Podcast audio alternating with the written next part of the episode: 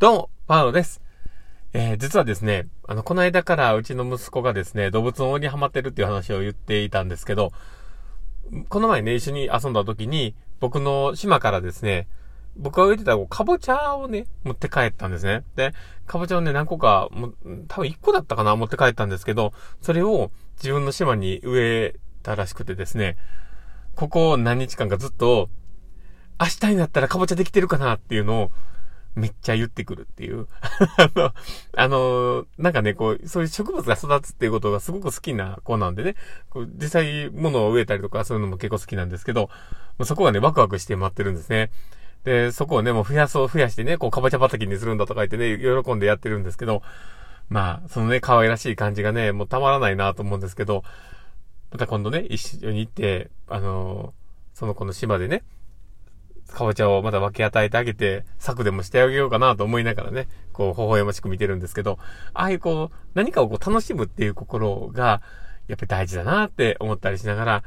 俺あんまり楽しめてないなと思うんで、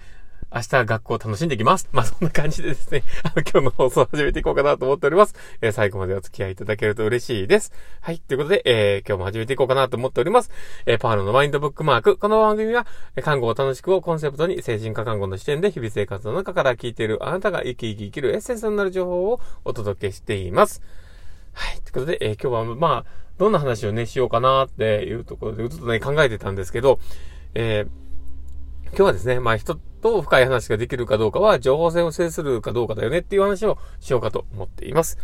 まあ最後までお付き合いください。で、えー、本題に入る前にですね、お知らせをさせてください。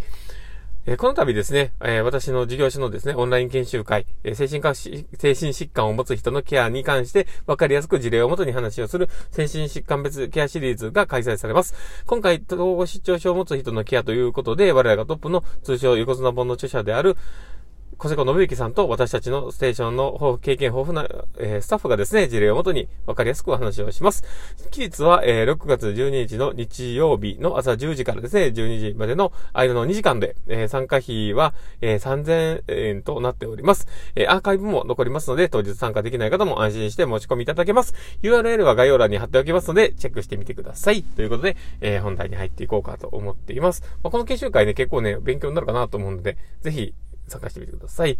で、えー、今日ね、その言っていた人と深い話ができるかどうかは、情報戦を制するかどうかっていう話を、えー、まあ、しようとしているんですね。で、まあ、人と深い話をする。まあ、その人が、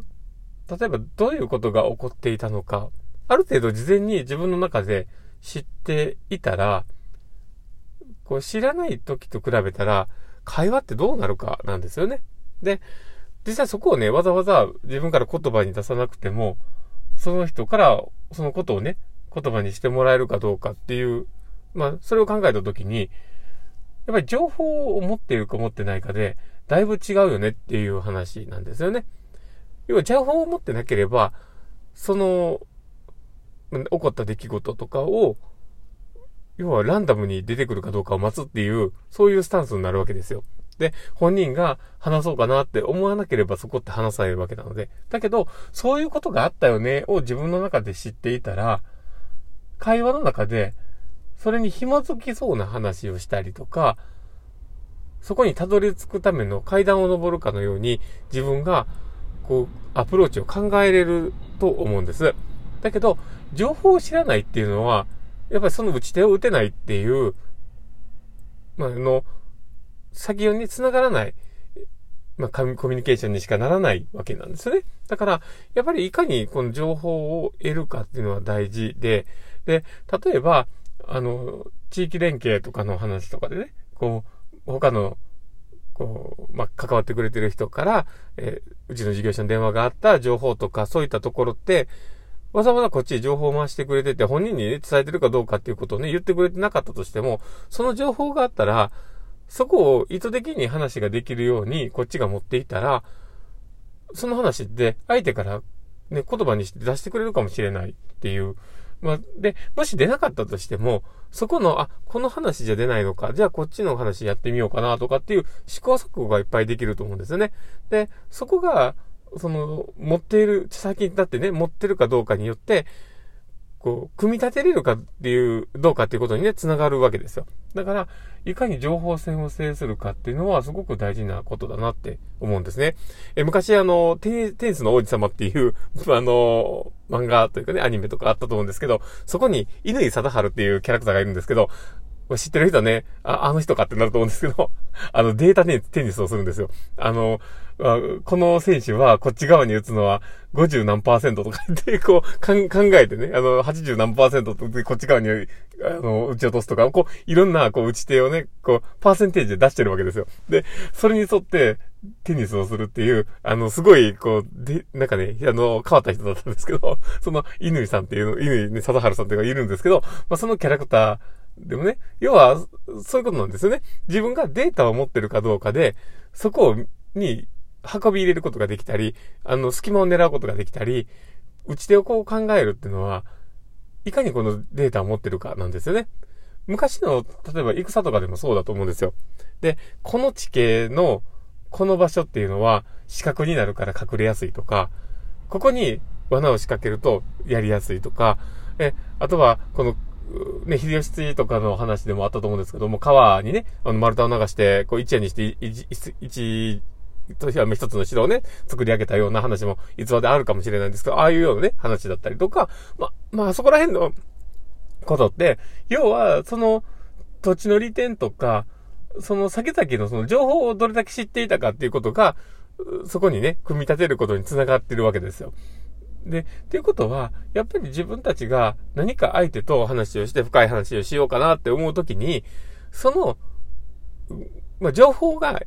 こっちにね、どれだけ手元にあるか、手札があるかっていうことで、こう、組み立てやすさが全然変わってくる。その引き出しの、えー、まあ、そこ、そのね、場所に、その言葉に対してのアプローチみたいなものが、すごく出てきやすくなる。で、だから、やっぱりちょっとそういうね、情報戦っていうところは、大事なことかなって思ったりして、で、それは相手の情報もそうですけど、自分が、その、エビデンスのある根拠とかもそうですよね。だから、この、こういうことが起こってる時に、これをしたらいいっていう、その、まあ、長年ね、あの、例えば看護理論とか、えー、まあ、あとは、なんでしょうね、その、医学の知識とか、その、